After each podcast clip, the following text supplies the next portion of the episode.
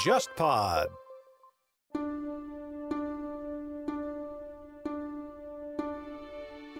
你好，忽左忽右终于推出了新一批的节目周边。这次给你带来的是一盒咖啡组合装，包含了五款由我精心挑选、风格各异的挂耳咖啡。每一款的主题都契合忽左忽右的一个栏目系列，包括谍海译文、古典历史、漫长的十九世纪、未来都市与体育政治。我个人非常喜欢这次的设计，也希望你能消费这款商品，以此支持忽左忽右这档节目。购买方式是搜索微信公众号“忽左忽右 Left Right”，在微信的对话页面回复“咖啡”两个字，即可收到购买链接。对了，我们在这次发售的咖啡礼盒里面藏了一份附赠的小彩蛋，等着你去发现。话不多说，赶快开始今天的节目吧。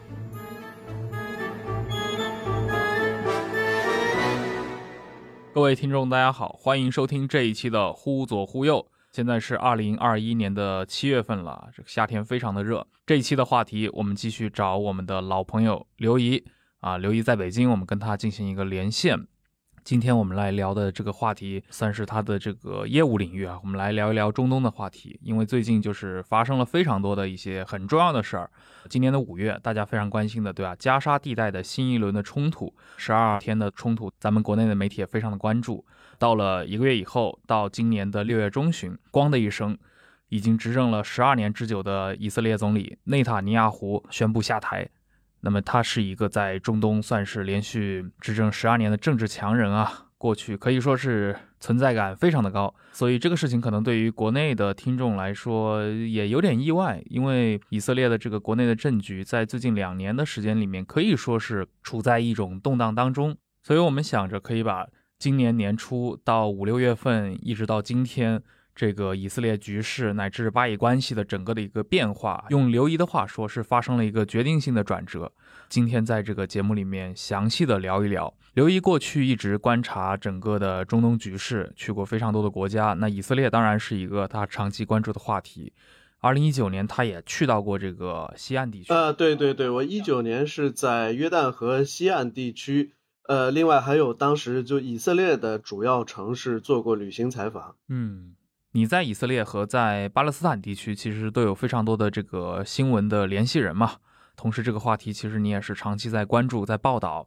呃，我们知道，像六月份的这次选举，尤其它的选举结果，让我们国内的这些听众还是非常意外的。这个在你们关注巴以事务、中东报道的这个圈子里面，算是一个比较出人意料的结果吗？就是内塔尼亚胡的下台，还是说之前已经有非常多的征兆了？因为我们知道，其实呃很长一段时间以来，因为呃以色列应该是经历了四轮阻隔，都不是特别的成功。应该是说，从二零一九年的四月到现在两年多一点的时间，以色列已经举行了四次大选。实际上，就说这四次大选，他们有一个共性，就每一次内塔尼亚胡领导的极右翼的利库德集团都是。得票率最高的一个政党联盟，但是得票率最高、获得议会席位数最多，并不意味着他能组建一个多数派政府。因为以色列的这个国家议会是一院制的这种选举模式，然后在这个一院制里边，就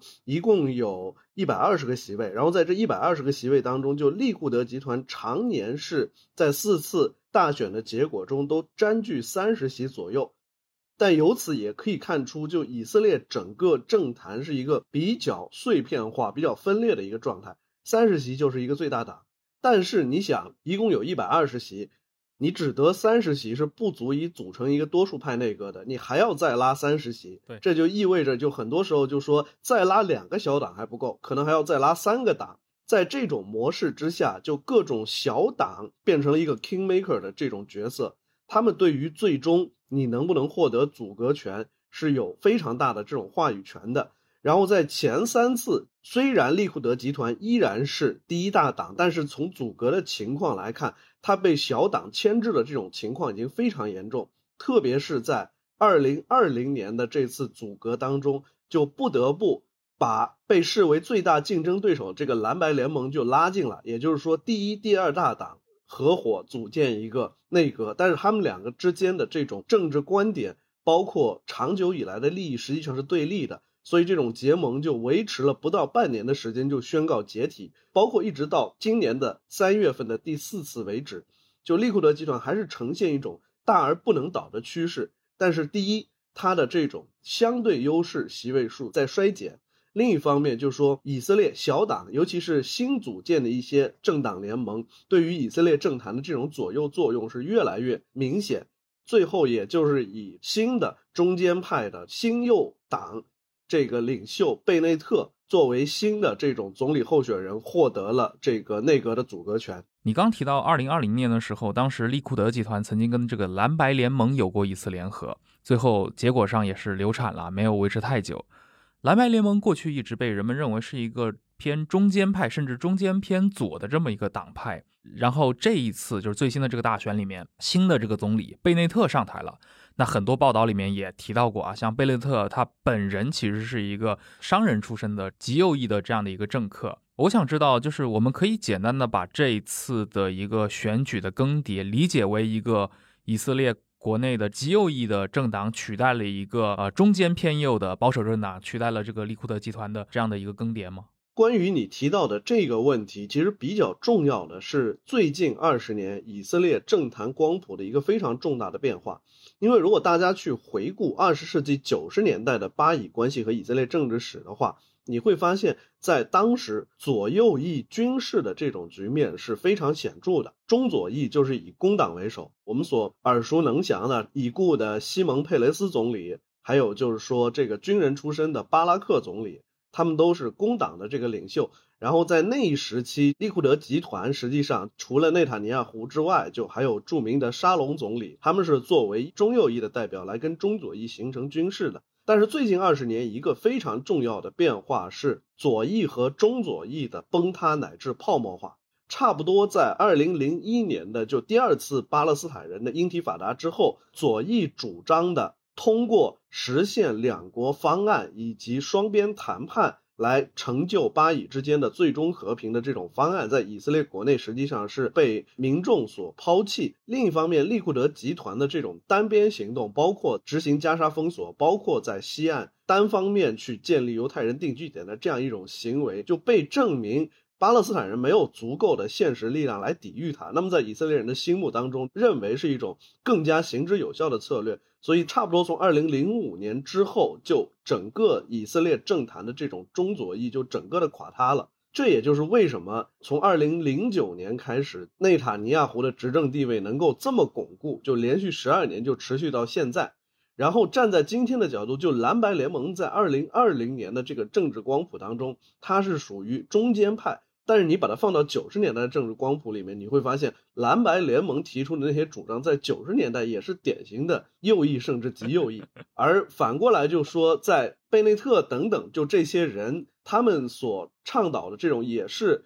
右翼甚至极右翼的这种政治主张，可能在这种对巴勒斯坦人的政策上没有任何本质性区别，但是可能在这种经济政策包括社会政策上，它反而是作为利库德集团的。一个对立面甚至竞争者来出现的，这个其实也是过去十几年乃至二十年左右的时间里，就整个以色列政坛乃至以色列整个国家的社会舆论氛围最大的一种变化。也就是说，过去十来年，以色列国内无论是从政坛的这些政治人物，到国民大众，到普通的以色列民众，都在急剧的右翼化。这个听上去也是蛮可怕的一件事儿，呃，对，但是这其实一定程度上，我们也可以看作，就后冷战时代全球一些边缘地区整个政治生态和社会环境的这种变化，实际上也都蕴含在这种政治光谱的突变和均衡的丧失当中。也就是，其实从这个角度上来说，以色列成长起来的新一代这个犹太人，或者说他们的这个主体民族，跟比如说在欧美国家新。呃，他们的这个新一代人，虽然他们同一个时代，但可能整个的政治理念，包括很多的一些在激进民族思想上的这个距离，还是蛮遥远的。我最近就是跟我的几位在美国的这个政治分析师朋友，然后就聊了一下你提到的这个问题。他们发现了一个特别有意思的现象，就是皮尤在今年春天加沙冲突结束之后，美国的。犹太裔民众当中就做了一个调查，然后发现一个特别有意思的现象：经过了去年一整年，就特朗普主义者和拜登所代表的新进步主义者之间的这种论战，包括经过了美国的黑人民权运动新的兴起，在美国的这个犹太裔选民。他实际上对于以色列政府今天的就很多政策就产生了非常负面的看法，就尤其是在今天美国的就四十岁以下的很多犹太裔美国公民当中，对于以色列的这种负面评价和负面观感是呈现一个上升的这种趋势。这件事就你仔细想想就也能想通，你不可能说我在美国，我作为一个新进步主义者，我支持黑人和这种少数族裔。去伸张自己的正当利益。与此同时，我在以色列，我支持说巴勒斯坦人都是恐怖分子，就应该学内塔尼亚胡那样去打压他们，去剥夺他们合法的公民权利，这是不可能的。所以就说，在美国的新一代选民，尤其在民主党的这个选民当中，对于。以色列长久以来在巴以关系中采取的这种高压政策的不满，实际上是越来越强烈。但是与此同时，就很有意思，就在以色列本土的这些以色列公民当中，实际上对于巴勒斯坦人的这种嫌恶不满，甚至于就主动要求政府对于。无论是以色列本身的阿拉伯裔国民，还是说在西岸和加沙的这些巴勒斯坦人采取高压政策的这个比例，在年轻人当中是呈现始终呈现上升的趋势的。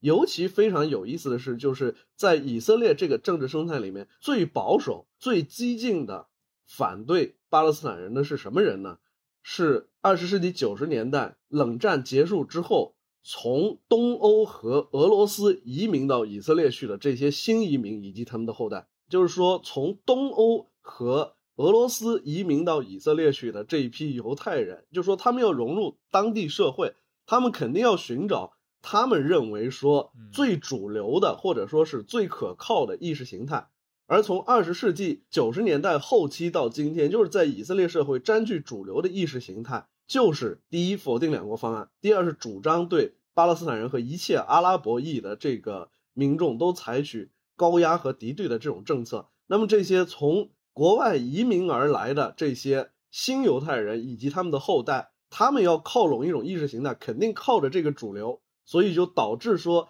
这些人哪怕在以色列的主流意识形态里边，都变成了这种最激进的排阿主义者和最激进的这种。单边行动主义者，所以这刚好也就跟美国的这些民主党的犹太裔选民当中，就年轻人会反思说自己以色列国家的这种所作所为，反思他在中东的这种情况，刚好形成了非常鲜明的对比。是的，你刚提到这个苏东国家，就是在苏联解体以后，他们的这些犹太裔公民，他们可能在九十年代之后就成为了像利库德集团的这些票仓啊。就这批人迅速的这个右翼化，呃，你刚刚也提到了，其实他们的很多主张里面有针对以色列国内的阿拉伯裔公民的这些主张在里面。那么今天的话，应该以色列国内应该有差不多一百多万，大概五分之一的其实是阿拉伯人的以色列公民。那么这批人过去是被排斥在以色列的政坛之外。那这次六月份选举的时候，我们也看到就很有意思，是个阿拉伯政党，也是它算是个小党啊，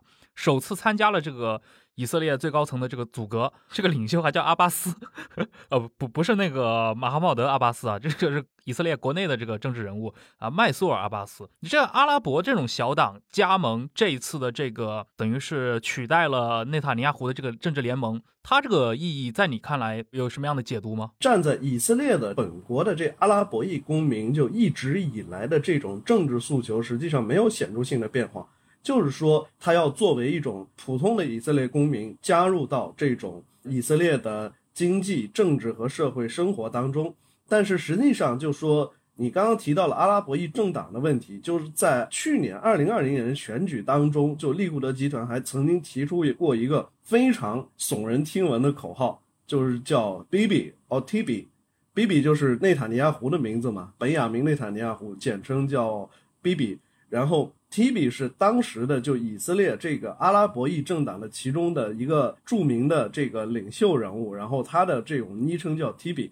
这个口号是什么意思呢？你要是不投票给内塔尼亚胡，你就等于变相的投票给了这个 Tibi 代表的这个阿拉伯裔社群，然后没准在某种情况下，就是说你新选出来的这个政党可能就是阿拉伯人的第五纵队或者阿拉伯人的这个代言人。然后就说，因为 T B 这位政治人物，他实际上就是说，以色列的这些阿拉伯裔公民，一方面他们在这种籍贯上就已经加入了以色列，但是另一方面就是你也不能否认说，他因为过去长期以来以色列的这个阿裔公民的这种身份，包括入籍这个手续非常复杂，哪怕就是说入籍之后，还有就根据你居住在不同地区，其实对于你的这种。政治和社会权利就很有限制，因为以色列人自己把这个东西弄得非常复杂，就反过来就导致以色列的阿拉伯人公民跟巴勒斯坦的这些阿拉伯人，最典型的就是说你入籍了，但是你的兄弟姐妹、你的亲戚有很多人可能就还是巴勒斯坦公民，还住在西岸或者加沙的某一个地方，你可能入籍的时候就没有想那么多，只是说，哎，这个你希望。能够获得自由的这种出国啊、旅行啊、就业的这种权利，但是，一旦你在以色列成为了一个政治人物，就你跟你过去的那些亲戚、朋友、同学的这种关系，在以色列政坛就会被当成一个靶子来打。就说 Tibi 就是面临这样的一种情况，就因为他作为一个以色列的阿拉伯裔公民，曾经在九十年代的这种巴以谈判当中，作为工作人员参加过巴勒斯坦的代表团。结果就导致在今天的这个以色列的政治选举当中，变成了他的一个好像是污点，就内塔尼亚胡和他的代理人就能公然提出说：“你看这小子过去就是替阿拉伯人干活的，你现在不选我，你要他所在的这个党或者他所在政团联盟上台了，他就要把以色列出卖给阿拉伯人，出卖给巴勒斯坦人。这个在以色列政坛就是说是一个。”屡试不爽的，可以用来对你进行污名化的一个工具。尽管今天的这种阿拉伯裔公民在以色列的这种政治影响力，乃至他们的政治参与权，实际上跟他占人口的这个比例是完全不对的。嗯。那其实也就是说，这次虽然我们在新闻舆论上都在关注这个总理本人嘛，贝内特他作为一个极端民族主义者，所以会感觉好像是一个政治不光谱、比内塔尼亚胡更右的这样的一个人物上台啊。但在我们看到这个实际操作方面，反而是利库德集团他要对巴勒斯坦裔的这个排斥其实要更深很多，是这样吗？应该说是这样。就作为过去十二年都掌握执政权的这么一个政党联盟，实际上利库德集团。无论是跟这种最保守的这种犹太宗教集团，还是说他跟一些这种地方势力，包括以色列人的这些某些民族主义情绪特别强的这些媒体和企业，他们之间其实是形成了一个这种利益同盟。而一定程度上，就说利库德集团会被选下去，包括在二零一九年之后，就以整个以色列政坛对他有这么多的不满。一定程度上，并不是说不满他的对巴勒斯坦人的这种政策，而是不满他这种基于长期的执政地位来形成的这种利益关联和裙带关系。包括一八年那个贪腐案嘛？嗯，对，包括就是内塔尼亚胡被认为比贪腐案性质更严重的是，内塔尼亚胡主动去联络以色列的这个第二大报，然后跟他商量说，这个能不能。我来帮助你们在全国的这种更多区域来进行发行，换取说你不要公开批判政府，这一点应该说是在以色列政治里面还是一个非常大的这种忌讳。虽然说你长期以来可能在这种选民当中有很高的这种声望，但是你主动去政府去插手这种舆论，要把持这种报纸啊、互联网啊，就造成了这种舆论环境。不管怎么说，以色列还是一个民主选举的国家。你这样就实际上是触犯了这种西方政治的这种一般基础了嘛？这个也是对于利库德集团执政长期化就在民间造成了一个特别大的这种不满。你现在什么都要管，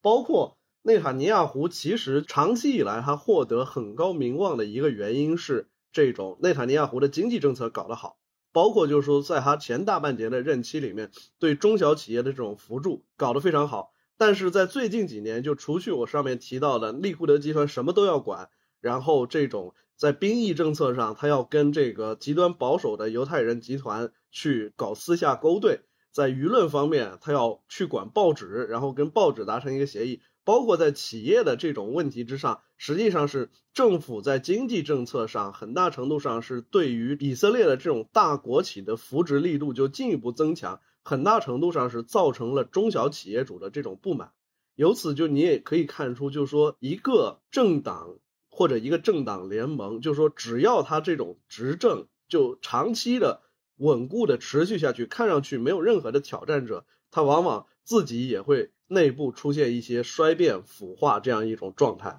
我们看到那个选举之后，这个新上任的总理啊，啊贝内特，这个七零后啊，这个年纪应该还算是挺小的。而且看了一下他这个家庭的历史，很有意思啊。他父亲是一个美国的犹太人，但是是六七年这个中东战争之后一个月就举家从美国搬回了以色列，可见这个整个家族就是那种激进的爱国者。他过去在以色列国内政坛是一个什么样存在呢？因为我看到他这个好像一直担任的都是什么教育部长、经济部长，而且他自己还是一个企业家嘛，做这种互联网公司。这个应该说是贝内特的崛起，就很大程度上也反映了今天的以色列的政治生态里面，就说什么样的人是比较有话语权的。就像我前面提到的，其实就最近几年，对于利库德集团扶植下的这些以色列的大国企，然后就说。无所不管，什么业务都要插一手，这种情况其实这种中小企业主已经有很大的不满了，尤其是在这种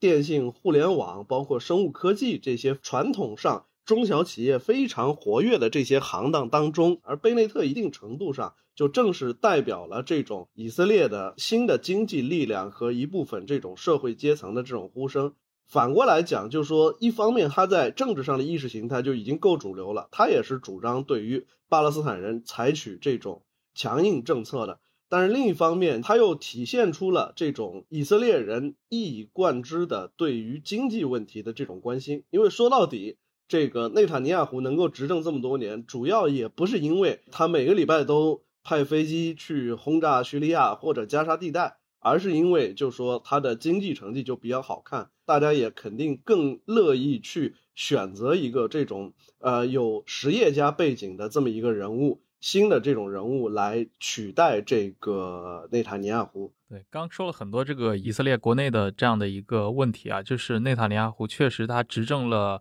十二年之久，那算上他九十年代执政，他的整个的一个执政生涯可能超过十五年，比本古里安还要长。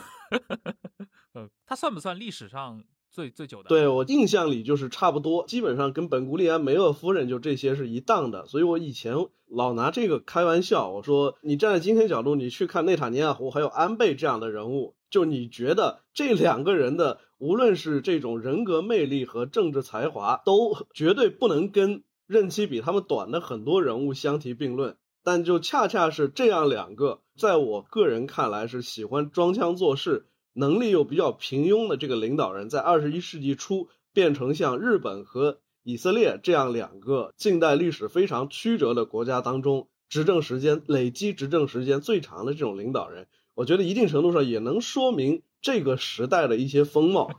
是的，其实刚 刚刚说了那么多以色列这个国内的很多问题啊，当然我们在提到以色列事务的时候，一定绕不开这个巴勒斯坦嘛，啊，巴以问题。随着你刚提到的以色列从政坛到民间，或者说我们反过来啊，可能也是从民间到政坛，整体的一个右翼化，一个激进的民族主义化。而且最近十几年来，阿拉伯世界发生了非常多的改变。那最重要的，就去年其实聊过嘛，那个现在是十一年前，对吧？阿拉伯之春给整个的以色列的外部环境和巴以的整个的一个关系，也造成了非常多的一些影响。那其实这块儿的话，今年除了像这个阻隔。以外，那最重要的一个事情，肯定是在今年的五月份，当时发生了这个新一轮的巴以冲突，十五天的这么一个武力的对峙，而且造成了非常多的伤亡。我印象很深啊，就是你是不是应该是在年初的时候，我记得应该是二零二一年很前的几期，可能是不是都在一月份的时候，在三联生活周刊其实发过一篇文章嘛？你当时写的是二零二一年这个巴以关系迎来一个转折性的一个变化，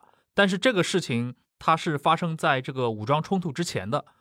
呃，你觉得后来的这，比如说五月份这个冲突，乃至比如说六月份以色列国内政局的变化，有印证你在年初的这个判断吗？呃，我觉得在今年，就说从四月底到五月初的这个加沙冲突，刚好就是我所说的那个决定性变化引起的这种后面的一个长尾效应。因为决定性变化是什么呢？决定性变化就是在二零一九年的年底十二月，就美国特朗普政府就提出了一个在巴以问题上的这新的解决方案，它号称也是两国方案，但实际上是绝对偏袒以色列的。然后这个所谓的新两国方案呢，是建立在两大基础之上，第一就是他承认以色列目前在西岸建立的所有犹太人定居点都是合法的。这个是和过去的这个联合国大会决议完全违背的。犹地亚和撒马利亚省就这个地区非法定居点是完全可以归属以色列所有。但是呢，就说，第一要求就是说，把目前控制的这些定居点跟耶路撒冷东部联系起来，就是说形成一个整体。除了目前这个已经确立的定居点以外，不得在西岸再增加新的这个犹太人定居点。然后，在这个犹地亚和撒玛利亚地区被以色列正式吞并之后，西岸剩下的领土就是巴勒斯坦的。然后，西岸的剩余领土可能占现在的西岸总面积的大概三分之二左右，再加上加沙这一部分，就以它为基础建立新的巴勒斯坦国。就是说，这个是美国特朗普方案的这个第一项基础。第二项基础就是承认不可分割的耶路撒冷是以色列的首都。然后，巴勒斯坦对于东耶路撒冷乃至整个耶路撒冷的这种所有要求都被驳回。但是，就说，如果接受了这两项条件，第一，美国提出说愿意向巴勒斯坦提供总计大概五百亿美元的直接经济援助和各项这种商业项目投资。另外，就是美国还承诺说，你如果接受了所有这些条件，我可以帮你在。西岸的任何一个地方，你选定的任何一个地方，帮你建造一个新的首都。无论是你说你要在伯利恒，还是说在拉马安拉你要扩建，这个我都承诺。你只要不再向耶路撒冷提出要求，我可以人工的帮你建造一个新首都。这个要求当然是无论是阿巴斯领导的这个法塔赫，还是说这个哈马斯集团，肯定不可能接受的。嗯，但是以色列政府其实是通过这个方案，这个方案就是。特朗普的犹太女婿贾雷德·库什纳，还有通过跟以色列乃至许多阿拉伯国家这个领导人的这种场外沟通和交易，最后提出的这个方案。但是以色列人一看这个方案，就知道美国人的底线在哪儿了。既然美国人都说西岸定居点问题可以谈了，那就说明就我把犹地亚和撒马利亚地区就直接合并这个事儿，就美国人不会阻拦了。嗯。第二就是说。实际上是以这个东西就为基础，以色列人可以拿着这个东西，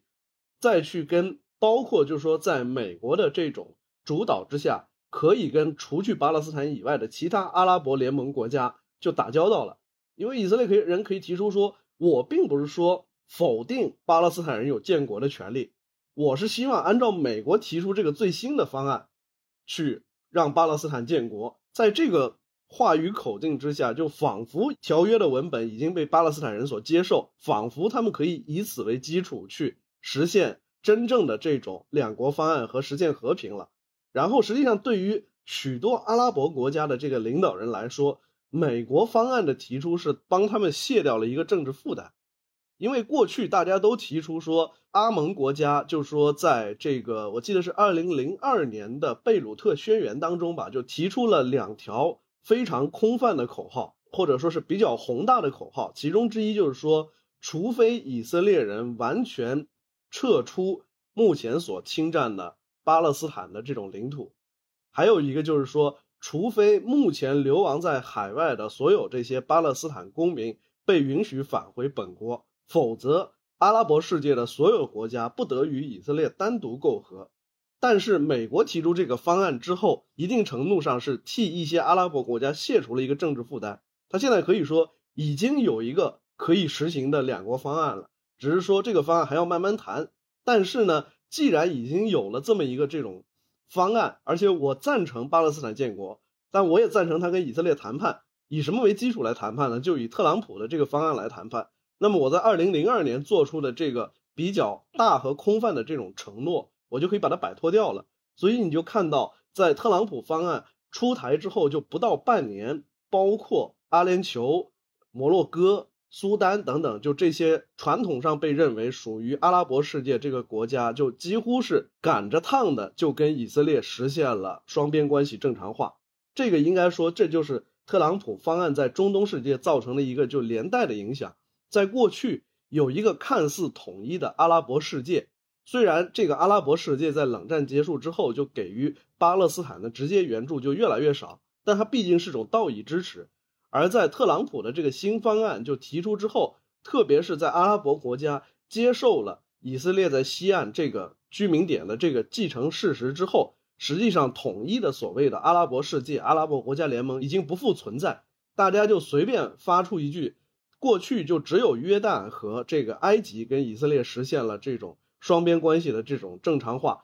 它还是有附加条件的，在巴勒斯坦问题上。但是在今天，就说像阿联酋这些国家去跟以色列实现关系正常化的这种背景下，它可以比过去的这些约旦和埃及负更少的这种责任。他直接说：“哎，你西岸定居点就不能再扩张了，你要跟巴勒斯坦人谈。”但是谁都知道，巴勒斯坦人已经拒绝了这个方案，但是他们还是假装这个方案是可以实现的。随后借以去和以色列实现关系的正常化，当然就是说这种正常化对他们而言都是有奖赏的。就阿联酋跟以色列、摩洛哥跟以色列实现这种双边关系正常化，签署建交的条约之后，就美国立马就是说，第一，在阿联酋的问题上是批准了 F 三五战斗机的出售，在摩洛哥是批准了这种大型军用无人机的出售。另外，以色列还跟摩洛哥达成。双边关系正常化的另一个附加条件是，美国承认了摩洛哥在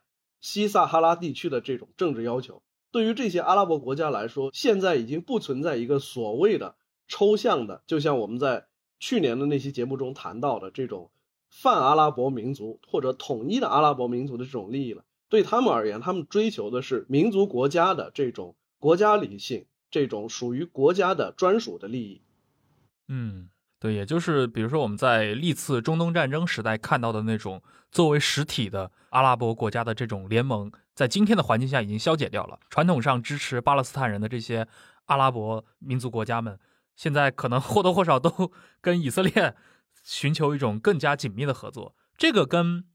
过去十一年来这个阿拉伯之春。造成的这种余波给这些阿拉伯国家造成的压力有关系吗？因为我知道，好像以色列一直在给这些国家好像进行一些技术出口呀，或者一些 这种什么监控设备之类的。你说的这个是有道理的，就是说，首先我们应当承认，以色列即使是在上世纪八九十年代，以色列跟阿拉伯世界这种关系就依然非常紧张的情况之下，双方之间的接触以及以及一些在具体的。经济包括安全项目上的合作一直没有中断，而最近十几年，就说这种合作实际上是变得更加密切了。原因就是一方面是你前面提到的，其实说不光是你前面提到，在更早的时候，像苏联入侵阿富汗的战争结束之后，其实在阿富汗的这些来自阿拉伯国家的这些激进政治和武装人员就有考虑过说要回到本国去，在本国。发动这种带有宗教性质的内部革命，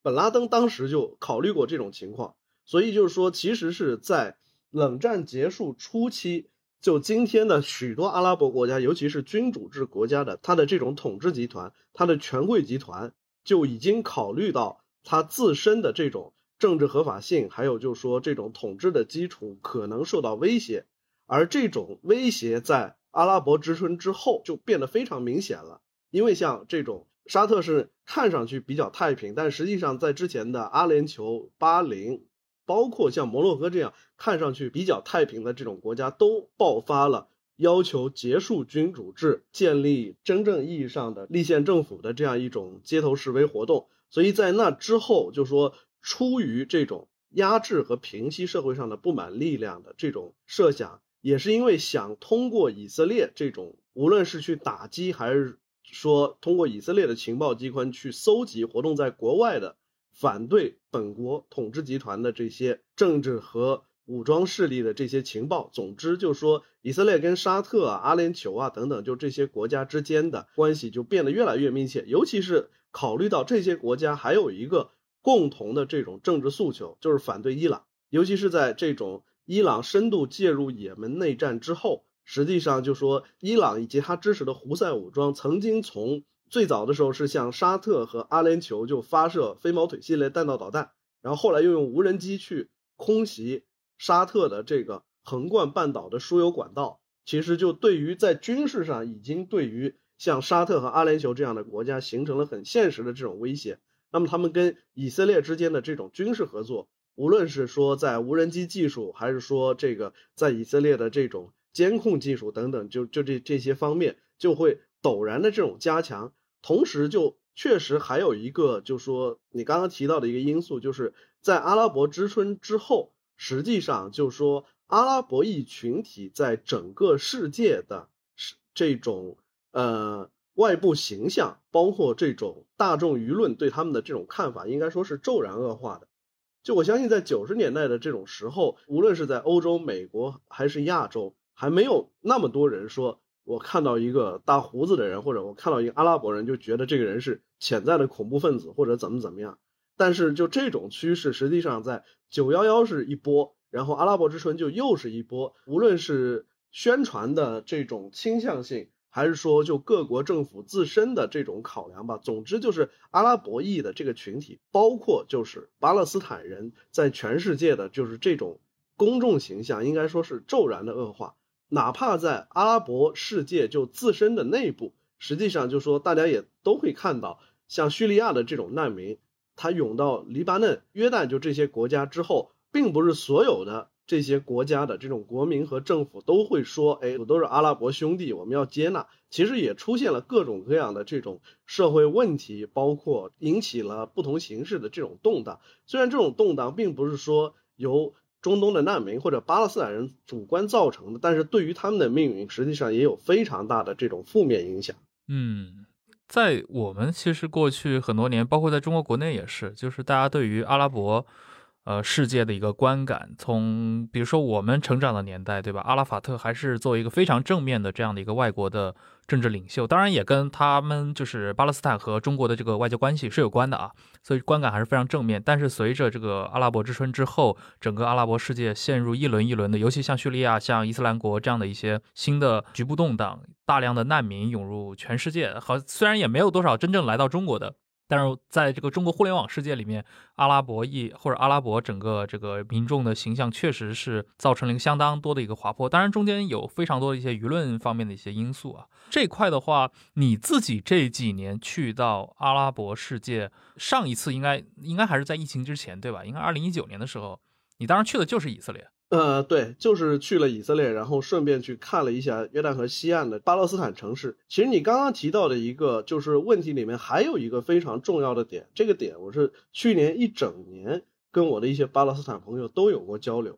当时就是我在北京的一个巴勒斯坦朋友就提出说，哎，这个能不能由我们在中国的一些巴勒斯坦的这个媒体人，还有留学生等等，就是这些来牵头，我们可以搞一个这个论坛。或者说是这个在某一个大学搞一个什么活动，然后希望有更多的中国人来支持巴勒斯坦的建国和巴勒斯坦人抵抗以色列的运动。我当时跟他开玩笑说：“你不要搞这些，搞这些就没有用。要不这样吧，就说你要是去把以色列大使干了，我可以掏点钱给你。这个事情绝对比你所说的我在那办个读书会、办个论坛影响要大。为什么？我说，当然我是以他的朋友的形象出现的。我说我不是责备你，但是你仔细想想。”从二十世纪九十年代到现在，就是说从一九九一年的马德里会谈到现在，有哪一个和平方案，或者说是这种解决巴以悬案的这种方案，是你们巴勒斯坦人自己提出的吗？就没有。九十年代的两阶段奥斯陆协议是美国主导，阿拉法特跟以色列谈判，最后接受而产生的。二零零零年前后，巴拉克政府提出的那个两国方案，包括就是。分割耶路撒冷的那个方案，到目前为止，以色列方面主动提出的，就相对而言是对巴勒斯坦人最宽松的一个方案。我说那个也是以色列工党政府提出的。二零一九年的这个方案是特朗普提出的。那么你们能够接受，并且由跟以色列产生这种进行和谈的这种可能性的方案是什么呢？我从来没有听到过一个巴勒斯坦政治家主动的自己提出来。所以这就造成了一个很要命的这种问题，我们也不知道巴勒斯坦人要什么。当然了，就说我也能理解现实的这种，无论是军事还是经济力量方面的这种对比，就说对你们很不利。如果你说的是你希望，就说有一个这种可以实现的两国方案，然后在这个可实现的方案基础之上，巴勒斯坦真正成为一个独立的，拥有比如说完整的边境线，拥有自己的这种啊武装力量，可以发放自己的。这种受到全世界承认的这种旅行证件等等这样一些，你要取得这样一些权利的话，就说那你得自己提出一个方案，而不是让美国人帮你制定方案。但现在问题就是，我们搞了这么多年，就阿拉法特就是从上世纪六七十年代，从一九六七年就开始搞，搞了将近四十年，三十多年这种时间，然后去世了，然后阿巴斯又接着搞，但是除了看到。法塔赫统治的地方越来越小，然后整个组织越来越腐败，受到的支持率越来越低之外，没有看他搞出什么。然后哈马斯在一开始在西岸的这个第一次英提法达当中搞，然后后来又在加沙在西岸就这些地区搞，就搞来搞去，除了伊朗支持，然后搞来搞去，就除了对以色列进行不可能影响整体局势和力量对比的这样一些抵抗之外，好像也没有看出什么成果。那么你们就到底要什么呢？就说你们能不能一定程度上，我是说，当然这可能对我的这些巴勒斯坦朋友有些苛责，但是我会提出说，第一，到底什么人是你们真正支持的政治团体或者领导人？这个人应该站出来就承担责任，而不是像阿巴斯或者哈马斯这些人一样搞机会主义。无论是法塔赫还是哈马斯，都在利用今天以色列占据绝对的优势的这种现状，然后在某些局部为自己。无论是增强财力，还是说增加这种民间的支持，或者说获得国际社会的这种同情，但是就是说这种做法对于整体性的有价值的去扭转巴以关系的这种现状，呃，没有任何意义。第二，我就是说的，就是说你总得提出一个方案来，就哪怕是一个，就是说你目前所提出的一些口号或者说是宣言，这个东西是因为它太大了，就太泛化了。导致没有人会跟你谈。你说，哎，所有难民都要返乡，所有以色列军队都要撤出，没有人会跟你谈这种东西。这东西太大了。你哪怕你跟以色列坐下来说，哎，那我们先让你从犹地亚和撒玛利亚地区以外的这个西岸撤军，恢复我对这些城市的这种啊民政、司法还有安全方面的这种控制，然后海外的这些巴勒斯坦人的这个归国问题，这个一年放多少个，这个也可以谈。就对巴勒斯坦人来说，这当然可能是一个会达成一个不平等条约，但是那个是一个现实的可以执行的这种方案，而不是你天天在这喊口号，然后再拉着阿拉伯国家一起跟你喊口号，回头阿拉伯国家又把你卖了，不承担任何责任。就是这也是今天巴以关系，我认为就是说面临的一个新的现实。过去就是说在冷战的时候，你可以喊一个有意识形态色彩的这种口号，特别大的这种口号，但是到了今天。在所有的阿拉伯国家都去追逐自己的独占性利益的时候，就巴勒斯坦人要做一个准备，你也要作为一个独立的民族国家，去尽可能多的争取属于你的利益。其实刚也提到了这个，就是巴勒斯坦内部的一个问题啊，就是一个就是他们的一个真实的诉求，或者说有没有一个具体的政治诉求；另一个就是谁能代表巴勒斯坦啊？这个就涉及到一个很好玩的事了，就是我们现在比如说看国际新闻的话，那当然。巴解的主席，对吧？那个像法塔赫他们的领袖，这个阿巴斯现在也是巴勒斯坦名义上的最高领导人，而且他应该站着这个位子的时间不比内塔尼亚胡担任以色列总理的时间短。但是我没有看到像这一轮冲突里面实际担任的一个主角是哈马斯。那其实我们可以简单理解为，巴勒斯坦是不是在以色列他们的主要的这个占据区一块是在这个加沙地带？一块是在这个西岸地区，西岸地区由法塔赫来管理。那么在加沙地带，其实有点像一个国中国，它是由哈马斯控制。就这两派到今天为止，因为我们知道之前他们打过很多年的一个算是内战嘛，但好像前几年也谈了这个和平谈判。似乎巴勒斯坦的这个权利，当时应该是一七一八年那会儿有一个阶段性的和解。据你观察，这个这 这个这个和解是真实落到实地了，还是说形同虚设？首先，我们应该看到，就如果我站在一个旁观者的角度，我会认为马哈茂德·阿巴斯的巴勒斯坦总统的身份，乃至他在国际上代表巴勒斯坦人在发声的这样一个角色职务，都是不合法的。因为很典型的就是，阿巴斯是怎么成为巴勒斯坦总统的？是二零零五年在巴勒斯坦的一些还能组织投票的这些地区搞了一个全民选举，然后把他选成了巴勒斯坦民族权力机构的主席。然后问题就是说，当时参加这场选举的这些巴勒斯坦人的总数，差不多也就是当时巴勒斯坦，就说所有就说居住在这个无论是西岸还是这个加沙地带的，就巴勒斯坦合法选民的，我印象里。只有百分之三十几参加了这选举，然后在这百分之三十几的人里面，阿巴斯的得票率也不到百分之三十，也就是说，从当时这个我们不考虑海外难民，就是巴勒斯坦本土的这个合法选民的数量来看，可能阿巴斯是被不到百分之十的人给选上去的。当然，我们也不考虑这件事，我们不考虑这个到底他的这种支持受众有多少，我们姑且承认这个选举是合法的。那这次选举也只赋予他说，你干一个四年的总统任期，二零零九年你就应该结束。而巴勒斯坦的这个九十年代通过的这个基本法就规定，总统任期就只有四年。然后是阿巴斯在二零零九年自己提出说，在二零一零年要举行一场新的大选，来决定谁来当总统。然后他会待到二零一零年大选举行为止。但问题就是二零一零年之后，因为就说第一是。这种以色列的单方面占领，第二就是说这种呃法塔赫在整个巴勒斯坦人群体中这种呃影响力和支持率的这种下滑，这个选举就始终没能举行，所以你也说不清他今天自称巴勒斯坦总统是基于什么基础。总之就是他一直待着，也没有人想干这个活他就一直干着。严格说来，就是说这个巴勒斯坦总统就是非法的。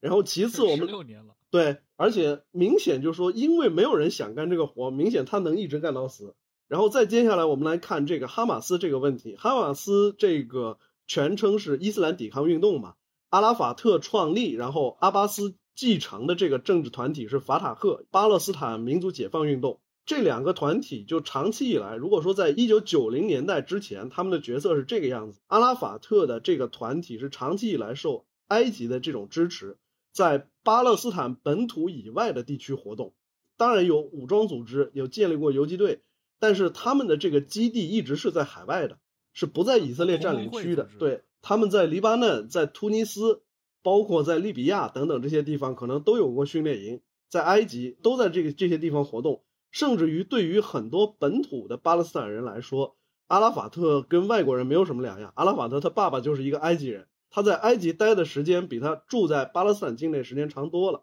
如果站在本土的很多巴勒斯坦人的这种角度，可能阿拉法特在国际上是一个知名人物了，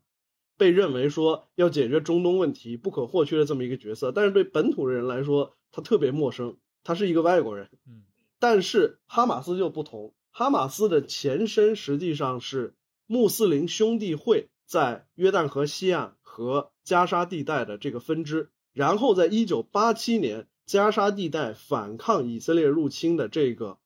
第一次英迪法达，也就是第一次阿拉伯大起义当中，当时的这个穆斯林兄弟会在当地的这个领袖就亚辛，下肢瘫痪的这个著名的这个政治活动家亚辛，就把穆斯林兄弟会在当地的分支改组成了伊斯兰抵抗运动哈马斯，应该说是通过。在这次本土的反对以色列的阿拉伯人起义和游行当中，掌握领导权，就一下子就变成了巴勒斯坦政治当中的一个非常重要的新角色。就是说，他跟阿拉法特相比，他在国际上不那么有名，但是一直是活跃在这个以色列占领区。当时在无论在加沙还是在西岸，都是完全被以色列军事占领的，在占领区吸纳这些新的成员。然后在本土的在地的发动针对这个以色列的统治和军事占领的这种抵抗行动，就一下子使他成为了这个应该说是后冷战时期巴勒斯坦国内政治当中的特别重要的一个角色。所以就一定程度上，甚至有一些巴勒斯坦的政治评论家就认为，为什么阿拉法特就急着要跟拉宾政府就达成两阶段奥斯陆协议？原因就是他发现。在冷战结束之后，法塔赫以及法塔赫主导下的这种巴解组织，因为在海外失去了像埃及还有之前苏联的这些支持，就影响力急剧下降。他如果在这个时候不接受美国人提交的这个方案，不尽快返回到巴勒斯坦本土去掌握执政权的话，那这个组织就要被巴勒斯坦人抛弃了。所以就说有一些站在哈马斯的这些以及他的支持者的角度，他会认为就说这个两阶段奥斯陆协议是阿拉法特用本来也不属于他的东西去跟以色列人做交易，来换取了他作为巴勒斯坦国名义上的国家元首和主要执政者的这样一个地位。但是，一旦阿拉法特本人死后，就这种矛盾就会立马变得公开化。就一方面，巴解组织在国际上很有名，到今天为止也是绝大部分从全世界范围内获得的这种各种援助，都是交给法塔赫以及由法塔赫领导下的约旦河西岸地区的巴勒斯坦政府的。而哈马斯最主要的还是可能从伊朗，还有就是说从其他一些这种海外有独立的这种募款的这种渠道，包括他在。约旦河西岸地区像用像类似珍珠党一样在那儿做生意，然后获得一些进账。但是另一方面，就是说哈马斯在本土，在尤其是上一代本土阿拉伯人当中心目当中，始终有着非常大的这种影响力。所以在二零零六年，也就是巴勒斯坦的上一次议会选举当中，哈马斯是变成了巴勒斯坦国议会的第一大党。理论上就是说，虽然这个。巴勒斯坦是跟法国类似的，就说形式上是一个半总统制的这种地位。但是如果就说按照零六年选举的这种结果，即使阿巴斯继续担任巴勒斯坦国的这种总统，法塔赫的很多权利是会受到哈马斯的制约的。但是非常有意思的情况是，这次选举的结果一揭晓，就以色列就在西岸和当时的加沙发起大规模的这种搜捕行动，逮捕了好几十个。哈马斯选出的这国会议员，导致巴勒斯坦国会一下子就瘫痪了。所以一直到今天，还有一些巴勒斯坦政治活动家说，这事儿是不是就是法塔赫跟以色列人勾结起来一块干的？因为到了今天很有意思，就说这绝对不是一个假设。甚至于在今年四到五月的这个加沙冲突当中，一方面我们看到马哈茂德·阿巴斯继续出现在电视上，以巴勒斯坦人的领导人的这角色。呼吁说：“哎，以色列要停止对我们的这个入侵，停止对巴勒斯坦人的屠杀。但是另一方面，法塔赫在他们控制的西岸在干什么呢？趁机就是说，为了避免跟以色列的冲突和矛盾进一步加剧，法塔赫主动在西岸逮捕了好几十个反对阿巴斯政府和反对法塔赫的激进政治活动家。就那么，所号称代表巴勒斯坦人的统治着西岸的法塔赫政府，到底是？”在跟以色列是处于一个什么样的这种关系之中？其实这里边你就可以发现，就非常有意思。包括我在二零一九年的那一次采访当中，就发现了很多令我很震惊的现象。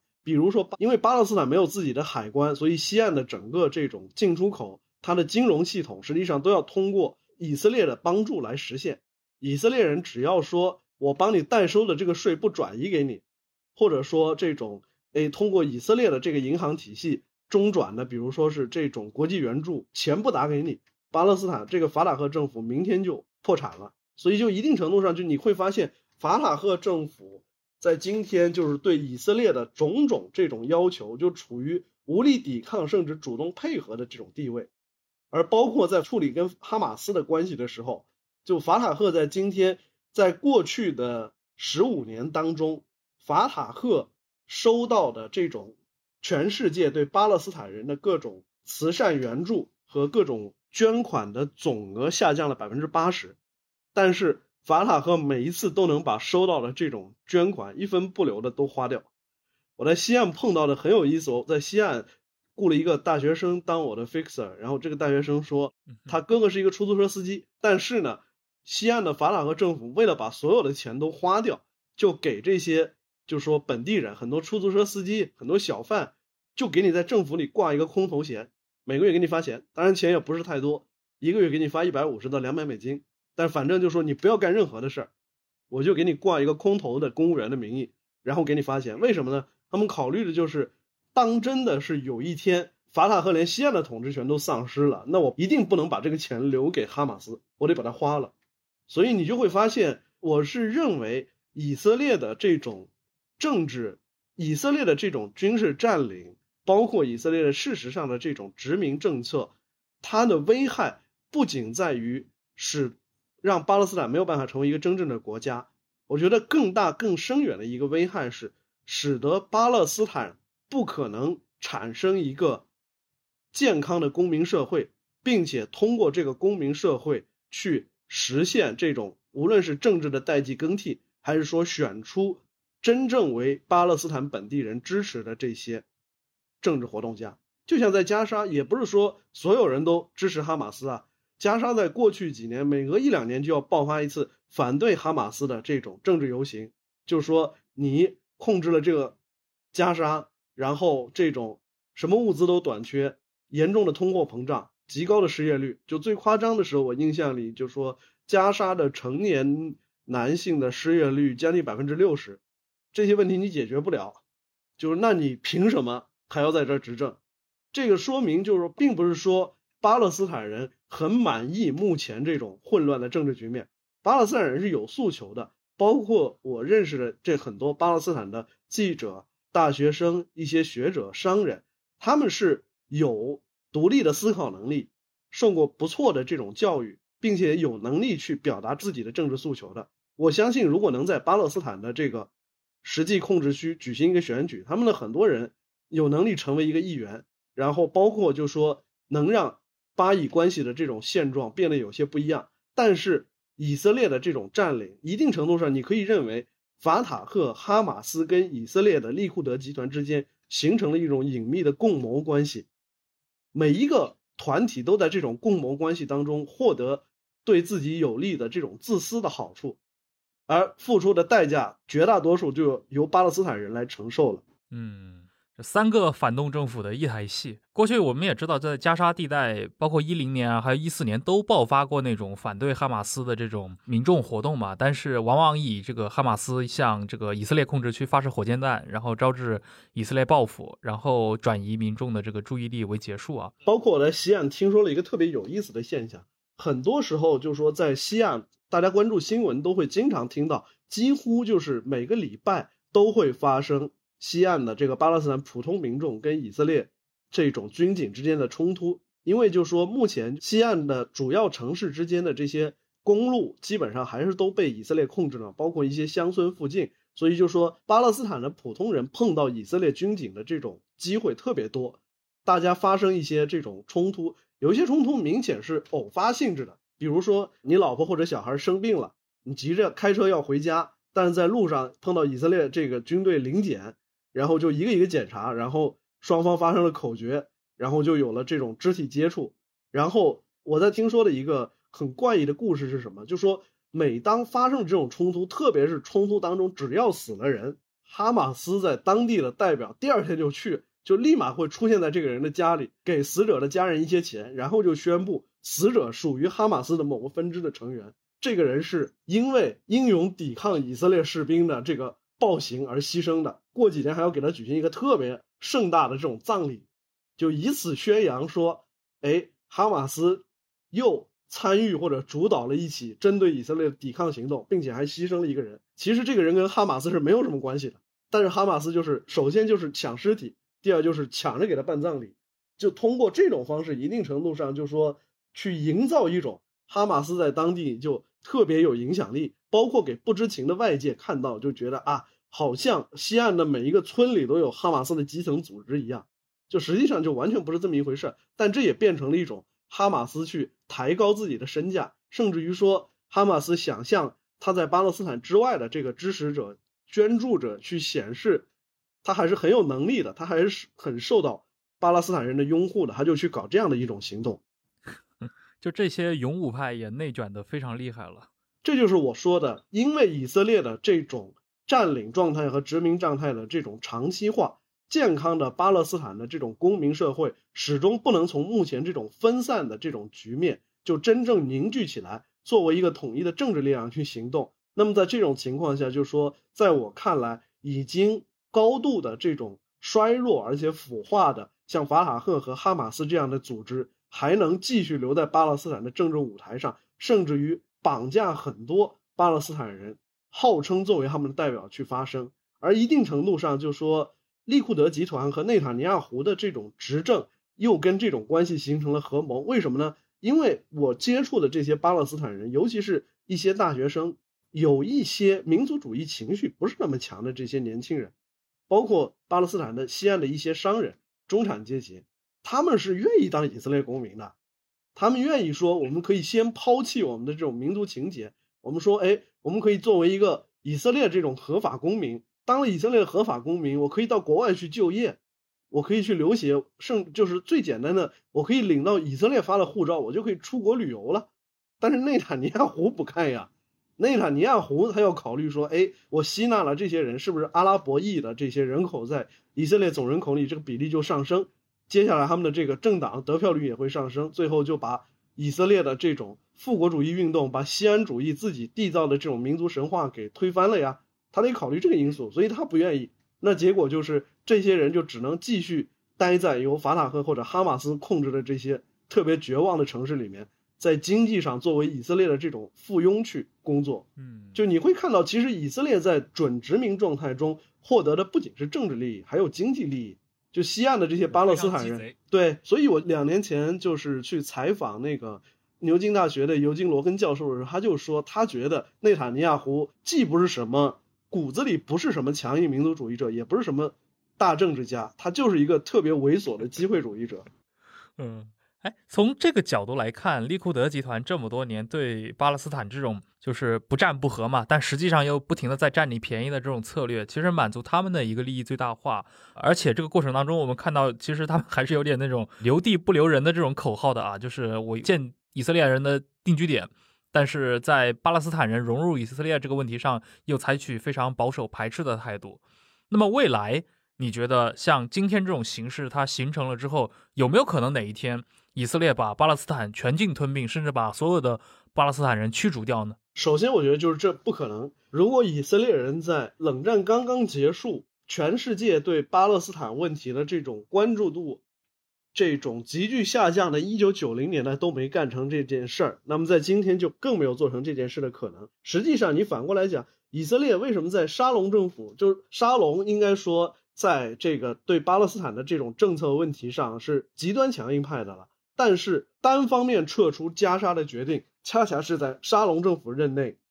做出的。原因就是以色列在军事上控制着这个加沙，然后哈马斯和他们的支持者，然后这个天天在加沙搞爆炸，然后包括加沙这种本地人对于以色列这种军事控制形成的这种政治秩序也极度不满，就天天游行罢工。就以色列人自己发现，要对这个地方搞长期占领，成本太高了。包括以色列，就是说从黎巴嫩南部撤军也是类似的这种情况。就以色列并不是说今天的这种以色列人很爱好和平，而是说以色列人过去曾经尝试了用完全军事主义的这种策略来解决问题，但事实证明他承担不了这个成本。就类似的这种巴勒斯坦这种情况也一样，就说你到了今天，不管怎么说，以色列好像在巴以问题上处于绝对强势的这种局面，但是一方面就说。它也是仰赖于像美国政府这些外界这种支持，另外，它毕竟还是在国际舆论的监督之下，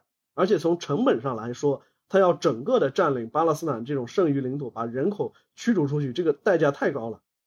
你不要说驱逐了，就是你占领的成本，以色列人都觉得自己承受不了。包括你想想，为什么？就是我打一个不是很恰当的比方啊，就说日本人为什么要建立汪精卫政权？除了要搞和平主义之外，也就是日本人觉得。完全占领中国的东南沿海地区，这成本太高了。最好有一个代理人，就一定程度上，法坦赫在今天办理的就是这种代理人的这种角色。以色列自己都觉得我统治整个西岸这件事好烦，就不如让巴勒斯坦人来，就难办的这些事儿交给他们去办。包括以色列在二十一世纪初期开始，在最近十年建成了这个西岸隔离墙，一定程度上，隔离墙这个措施也是以色列。降低这种长期成本的这样一种考量，为什么要造隔离墙？就是因为西岸和这个耶路撒冷之间，还有西岸和以色列其他城市之间，这个阿拉伯裔人口的这种流动，包括其中这个流动的人口当中有反以人士，包括有武装人员，就这些东西，以色列人自己觉得他投入了大量的这种成本都没法杜绝得了，最后他解决的方案只能是，我干脆就修一个墙。把整个耶路撒冷和西岸都隔绝起来，我就留几个口子能让你进出。而且事实证明，就说这个东西它是有在治安上是有效的，就是说在以色列建立这个隔离墙体系之后，就说在以色列控制区发生的这种大规模爆炸事件的这个频率就骤然下降。你可以说，就说以色列人绝对包括内塔尼亚胡确实是很鸡贼的，他并不是说内塔尼亚胡绝不是一个说，哎，为了。以色列民为了犹太民族的长治久安，或者说永远能屹立在中东大地上，要把巴勒斯坦人灭绝了。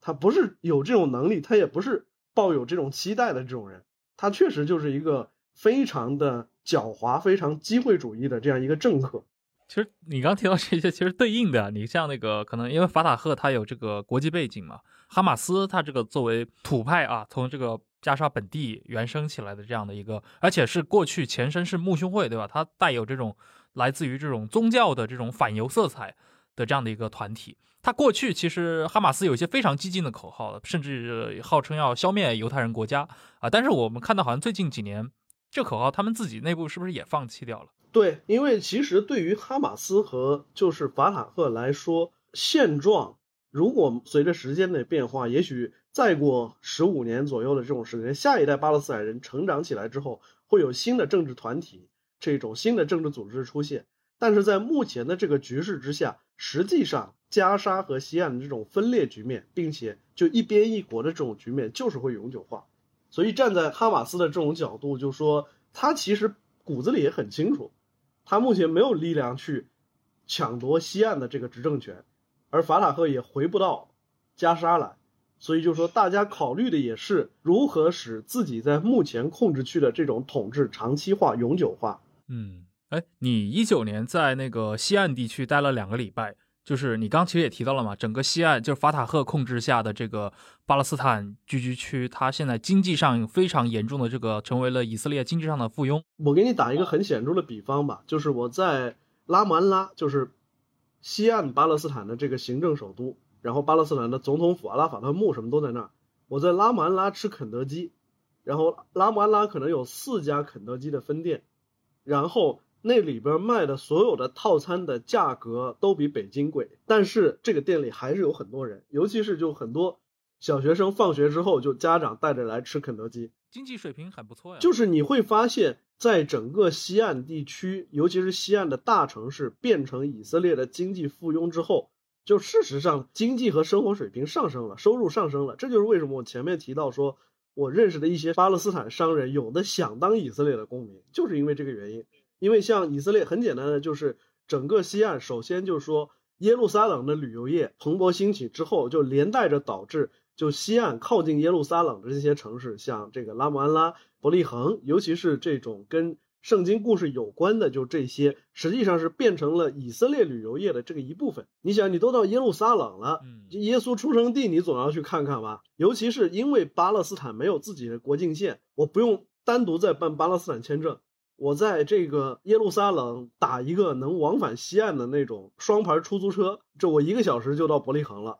就说这些我都能去，就大量的外国游客实际上都涌入到这些地区。另外一个很重要的原因是。西岸因为自己无法创造足够多的就业岗位，尤其是对于大学毕业生而言，就比较好的这种就业岗位，所以就是有大量的在西岸居住的巴勒斯坦的公民，实际上他要到耶路撒冷或者其他以色列的大城市去工作，然后他们在以色列占领区赚取的这个收入，虽然可能比以色列这个犹太人肯定要低，就是对于犹太雇主来说，雇佣巴勒斯坦员工其实是为了省钱。但是比他们在西岸原来的从事的工作或者失业还是要高得多，这反过来就说也是对于西岸的这种本地经济造成了一种反哺，包括在西岸其实是也有以色列的一些企业去投资的，包括以色列我知道以色列的一些互联网企业等等，其实是在西岸也建立了一些这种外包的分公司，然后在本地雇佣一些员工，然后在本地承接一些分包出去的这些业务。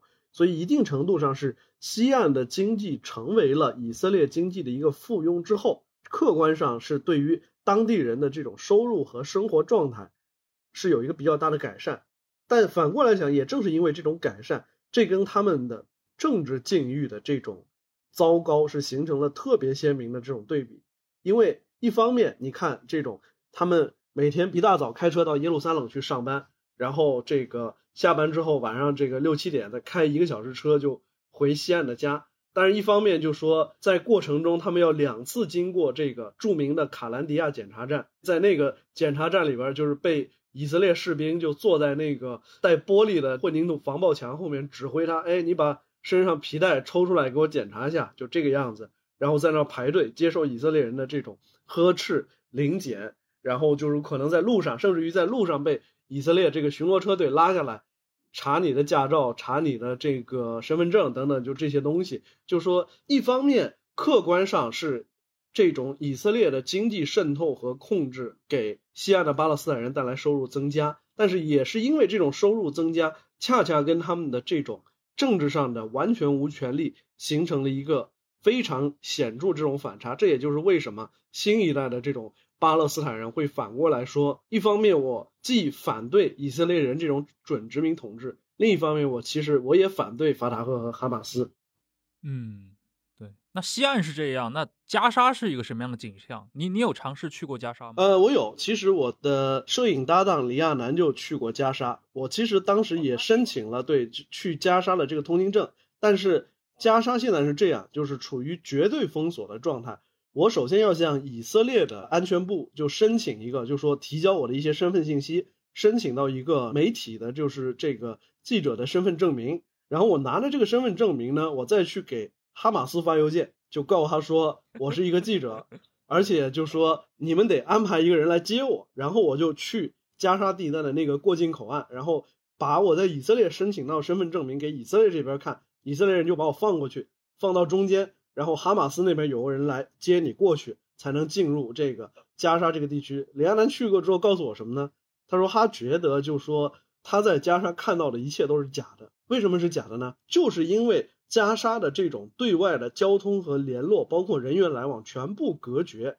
就导致哈马斯能控制每一个进入加沙的人。他说他去他在加沙一共待了三天，哈马斯派了两个人陪着他，然后。他在全程没有花过一分钱吃饭，哈马斯每天请他吃饭，带他去看哈马斯的各种兵营，带让他给哈马斯的这些武装人员拍摄各种宣传照，就导致他几乎没有能够说我很自由的进入加沙的一个这种普通人的这种社区去了解他们的诉求，或者说我去看看加沙著名的这个边境透露隧道是什么样的，就完全没有这种机会。这三天里，他就一直被哈马斯人各种带着，就到处看。然后他说，他感觉就是说他看到的都是假的，就是一定程度上你可以发现，就是说如果我申请的只是普通记者的，就是这种短期的采访签证的话，就说我敢肯定，我去了加沙，就说也很难找到我自己认为有价值的东西，就可能反倒是，就说像这次加沙危机期间，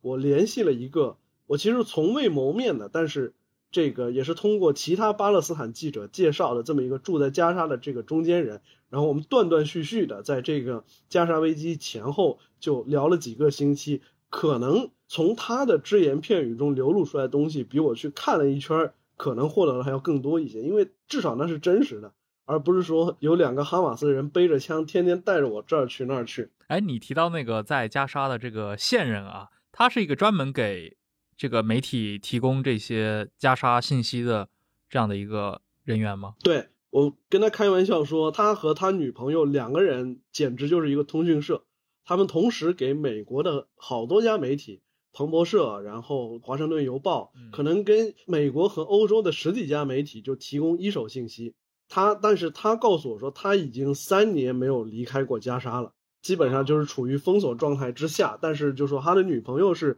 平时住在西岸，然后这个可能就隔几个月会用这个媒体签证到加沙来看他，然后他们这两个人就是同时给这些通讯社公稿。你会发现在这个整个中东的新闻业当中，有非常多的这种能给你提供一手线索，甚至于包括帮你处理各种比如法律和文书事务，帮你找个司机。然后雇个翻译，就这些事儿，有很多都是通过中间人群体当中，很大的一个比例都是巴勒斯坦人。嗯，就算在巴以之外的国家，也很容易遇到巴勒斯坦裔的这种中间人。对，就是我这个在加沙的这个中间人，我是怎么认识的？就是是我在一九年春天在伊拉克北部要进入北叙利亚的时候，我当时找的这个帮我办手续的 fixer 就是一个巴勒斯坦的小伙子。后来他又把他在加沙的这个朋友的朋友再介绍给我，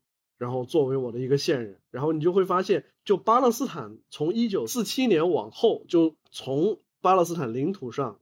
流亡到国外的这些阿拉伯裔的巴勒斯坦人，就是数百万之多，几乎在。中东的每一个国家都形成了这种单独的巴勒斯坦人社区和巴勒斯坦人群体，然后因为这种他们之间的分散性和这种家族之间的这种纽带，基本上你在中东任何一个国家找到一个巴勒斯坦人，他总有几个朋友亲戚可能在另一个国家能够给你提供点有价值的这种信息。应该说，这种来自巴勒斯坦的，无论我们称他为新闻助理，还是 fixer，还是线人等等，就是其实对于不管任何一个国家的常年在中东采访的记者都是非常有用的。嗯，是。那相对的那个，像以色列这边，他们的媒体人在阿拉伯世界，就我所知是有，但是数量很少。就像我前面提到的，就是以色列的阿拉伯裔公民，有一些是为这个巴勒斯坦的这种背景的这种政治组织或者团体工作的。包括就也有以色列的这些阿拉伯裔的公民，有一些是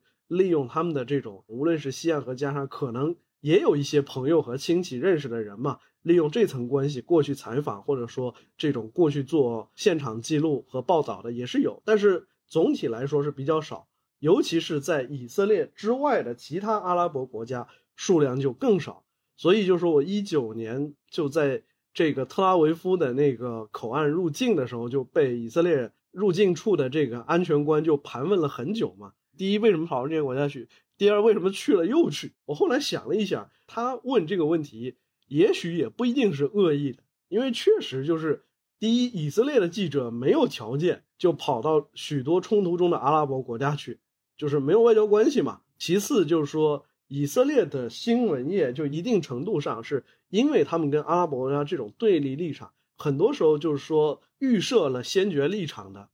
其次就是说我后来出来了之后，跟以色列当地的朋友开玩笑，我说我仔细想想，你们确实也不怎么派记者到周边的阿拉伯国家去，你们一般都是派战斗机去的。但这个说起来就很诡异啊！你看这个。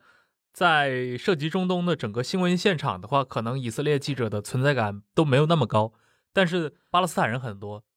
但是你看整个国际舆论里面涉足到巴以问题，对吧？以色列的声音其实是这个以无比的大，但巴勒斯坦人发声的场所或者他的声量就会小特别多，这种对比感也很强烈。嗯，对，就是说这从这个里面其实就也可以看出一定程度上就是说。以色列对巴勒斯坦这种准占领和准殖民状态的这种继承事实，在国际社会上一定程度上就也已经被接受和默认了。嗯，是的。但是今年以来啊，我也观察到，其实当然，最终有没有用也不好说啊。就你看，在这个国际舆论里面，包括大众的舆论，甚至很多的媒体，你刚才提到，在北美的这个，即使是犹太裔里面，对于以色列的观感也在急剧的变化。啊，我想可能在欧洲那边也很接近，包括我们在国内，包虽然过去有很多的一些华人或者说中国的呃这些网民情感上，呃一方面可能就是中间有一部分人会是这种支持以色列，但是最近几年的话，对于尤其这一轮，我感受到我们身边好像对于以色列的反感是一种啊无以复加的增长。但是你觉得这种来自民间的这种情绪会影响到实际政治层层面吗？我觉得就会坦白讲，我今天觉得就是说，它的短期来看，就是说影响不会特别显著。就像我们在今天已经看到，就是说，拉丁美洲在过去五年就经历了这种本土主义和政治民族主义的这种回潮，然后对于拉美在这个二十一世纪初的那种左翼执政的局面形成了一个逆转。但是在经过这次新冠疫情之后，实际上在整个这个拉美又。以这种最近秘鲁的大选为一个信号吧，就左翼又有回归的这种趋势。但这种回归的趋势并不意味着，就是说过去的这种那些党派或者政治家又还要回来，而是说在这种就新冠疫情引起了这种反思和新的这种社会力量、社会运动重组的这种基础之上，就会形成这种属于拉美的新的民意和新的这种中左翼政治的一个基础。包括在中东国家也是一样。其实我今年还在筹划，就是说是不是到年底之前，就说争取再去一下这个伊拉克等等这些国家，因为我有一种感觉，阿拉伯之春并没有结束，只是说在上一波这种通过试图以政变或者内战的这种形式来争夺。执政权争夺政治主导权的这些冲突，最后导致了一个非常惨烈的后果。但是民间的这些反抗，包括他们对于这种目前的执政集团的这种质疑和反击，一直没有停止过。无论是在这个最近三年的这像黎巴嫩、伊朗和伊拉克，还是其他一些国家，其实这种民间力量就很大程度上就依然存在。像伊拉克今年十月份又要举行这个新的大选。其实就是说，对于过去的，也许这些人就说新出现的这些反对派，并不是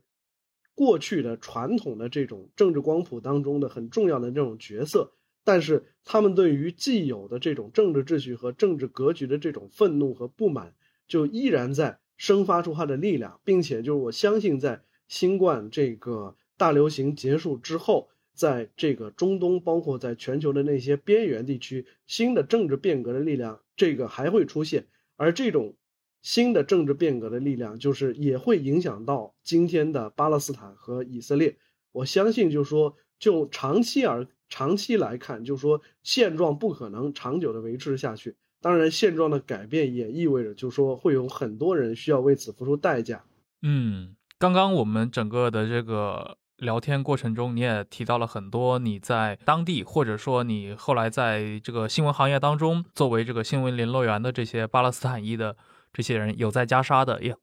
也有在西岸地区的啊。然后我们聊了一下，像这些巴勒斯坦年轻人他们的一些新的一些。看法，比如说对过去的那老一套，比如说像哈马斯或者说法塔赫都不会太感冒了啊，他们也有他们的一些新的困境。那么在以色列，据你观察，最近这十几年来极具右翼化的程度下，新一代的以色列的年轻人，他们要的是什么？他们关心的是一些什么样的内容呢？就这是一个很难回答的问题，原因就是不能要求在现状、在现存秩序下的这种。受益者他主动产生反思情绪，或者说你要去主动放弃对本国有利的现状的这种冲动，而且就说你不得不承认，一定程度上你会发现以色列人也有这种政治正确，或者说是某种意识形态这种偏执，也是溢于言表、显而易见的。一定程度上，今天以色列政坛光谱的这种急剧右转，就是这种自我神话和政治立场上的自我固化的这种结果。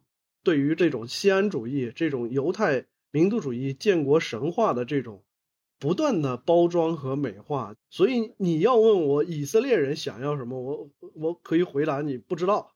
因为我也不知道他们跟我说的那些话到底是有一些人我知道我可以信任，他可能是个知识分子或者怎么怎么样，包括有一些人可能是民族主义情绪很强的，但是我们可以站在就是说某种学理或者某种立场的一致性上说对话。但是有很多一般人就说，你要问我他怎么想，就我真的不知道，因为我不知道他对我说的话是他发自内心的想法，还是说他在这个意识形态